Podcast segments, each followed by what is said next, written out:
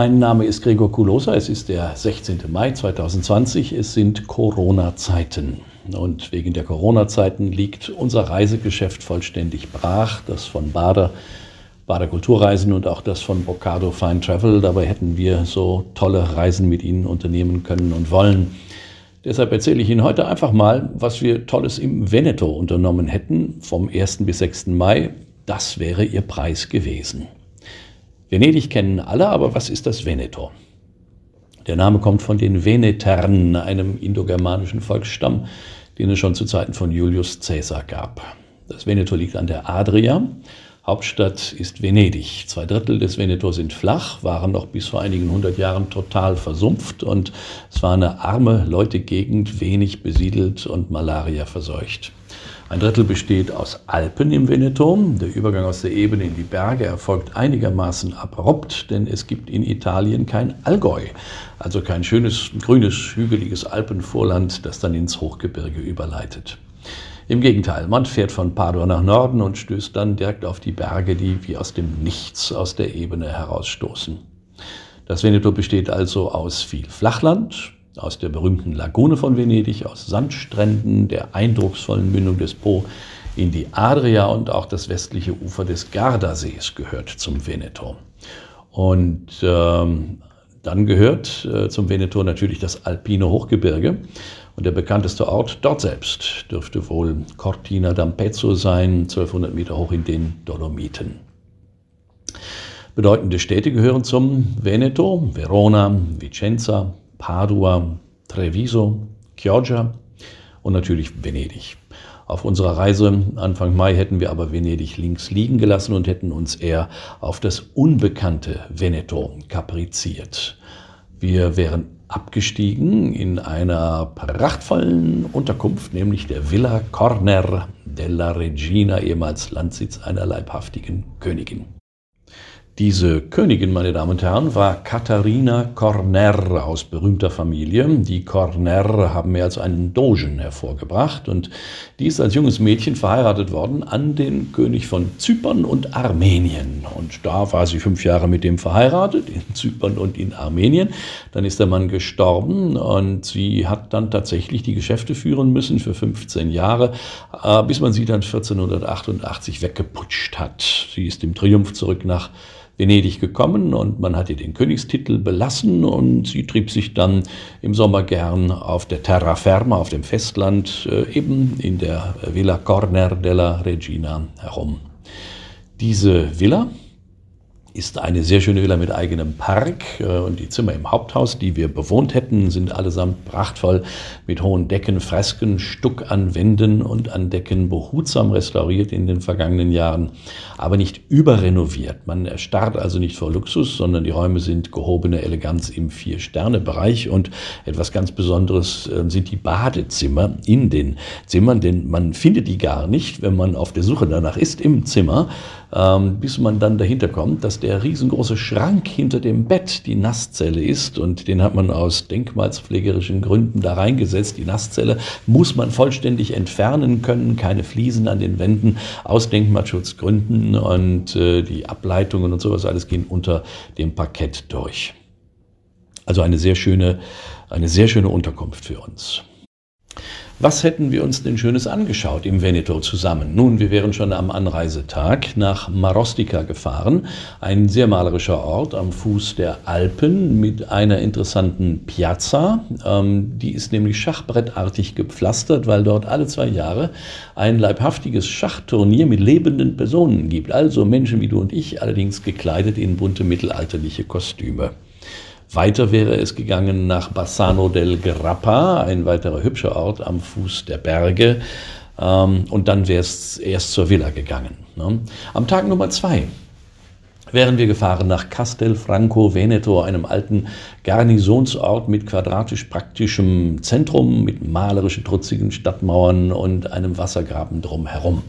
Und dann weiter nach Vicenza, Stadt von Palladio, berühmter Renaissance-Architekt der 1500er Jahre, Palladio, Andrea Palladio. Das Teatro Olimpico hätten wir uns angeschaut. Ähm, das Teatro Olimpico ist das erste überdachte Theater der Neuzeit oder überhaupt Europas gewesen. Ähm, Olympico deshalb, weil es einen Club vornehmer Herren gab, der Honoratioren und Bildungsbürger von Vicenza, die nannte sich die Olympische Akademie. Ein Club, der gegründet worden ist, um ein bisschen über den Phantomschmerz hinwegzukommen, dass in Vicenza politisch absolut nichts mehr entschieden wurde. Ähm, das wurde alles von Venedig aus gemacht und alle kreative Energie musste umgelenkt werden von der Politik weg hin zu ungefährlichen ähm, äh, kulturellen Dingen. Und so haben sich die vornehmen Leute und das Bildungsbürgertum in der Olympischen Akademie ausgetobt. Wer die Macht in Venedig, äh, in Vicenza hatte, das klärt fraglos der venezianische Löwe, der an der zentralen Piazza steht, wo auch die sehr berühmte Basilika zu sehen ist, die keine Kirche ist, sondern ein gewaltiger Multifunktionsbau mit Riesensälen, die vom Lokalhelden, eben dem Stararchitekten Andrea Palladio, mit einer ganz tollen Fassade versehen wurde. Nachmittags wären wir gefahren zur Villa La Rotonda, zu einem der berühmtesten Bauwerke eben jenes Andrea Palladio. Von zeitloser Eleganz in vollkommenen Proportionen eine Augenweide. Über Vicenza gibt es so viel zu erzählen, dass ich dafür extra mal zehn Minuten frei halte. Am Tag drei wären wir gefahren ins Prosecco-Land. Zunächst vormittags nochmal eine sehenswerte Palladio-Villa, nämlich die Villa Maser mit schönen Fresken des Renaissance-Malers Veronese. Und dann wären wir nach Valdobbiadene gefahren, ins Zentrum des Anbaugebiets der Prosecco-Traube, aus der man den Prosecco-Sekt macht. Ja, Prosecco ist der Name einer Traubensorte, meine Damen und Herren, so wie Trollinger oder Barbera oder Riesling. Ja. Und der Sekt, den man daraus macht, ja, den kennen wir halt eben unter dem Namen Prosecco. Mittags ähm, hätten wir uns den Bauch vollgeschlagen an den Hängen der weinbestandenen Alpen in Panoramalage und dabei hätte es natürlich auch Prosecco gegeben. Dann hätten wir uns angeschaut äh, das Grabmal des berühmten Bildhauers ähm, Antonio Canova der äh, ein Vertreter des Klassizismus gewesen ist. Der liegt nebenan in Possagno und zwar in einer Mischung aus Pantheon und Parthenon. Hat er selbst entworfen, der Mann. Ähm, sein Grabmal ähm, wie ein Rufzeichen in der Landschaft, sehr eindrucksvoll. Gestorben ist dieser Mann übrigens 1822. Am vierten Tag hätten wir uns zunächst nach Chioggia begeben. Chioggia ist ein kleines Stückchen Venedig, liegt an der Lagune, am südlichen Rand der Lagune, ist malerisch mit Kanälen und mit Booten und einem bedeutenden Fischmarkt. Und dann wäre es weitergegangen zu einem großen Biosphärenreservat erster Güte, nämlich dem Delta des Po, der Mündung des Po in die Adria. Wir hätten uns da auf einer Bootspartie ein paar Stunden durch Haupt- und Seitenarme schippern lassen, hätten Vogelschau betrieben und hätten die Seele baumeln lassen. Ein schöner Tag mit viel Natur. Und am fünften Tag wären wir einen ganzen Tag nach Padua gefahren. Stadt des heiligen Antonius, über die es so viel zu erzählen gibt, dass auch zweimal zehn Minuten nicht genügen werden. Ähm, wir müssen erzählen über den heiligen Antonius, dafür werden zehn Minuten fällig, über den Maler Giotto sowieso und über die weltberühmte Arena-Kapelle von Padua, die ausgemalt worden ist von Giotto. Erst recht ähm, großartige Sachen äh, gibt es zu sehen in Padua. Daneben auch noch ein sehr, sehr schönes Stadtbild mit äh, einer riesen Halle, die mitten im Zentrum ist, wo auch der Marktplatz ist.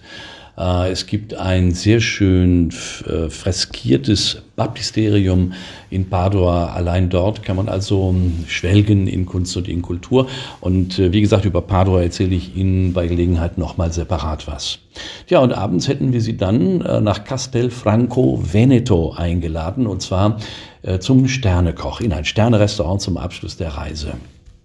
Und auch am Abreisetag, am sechsten Tag, hätte es noch ein hochkarätiges Programm gegeben, nämlich das schöne geschichtsträchtige Treviso für einen Bummel und so weiter. Und von dort wäre es nach Venedig zum Flughafen gegangen und dann zurück in die Heimat. Aber wir können ja versuchen, das nachzuholen. Wie wäre es mit Anfang Mai 2021, meine Damen und Herren?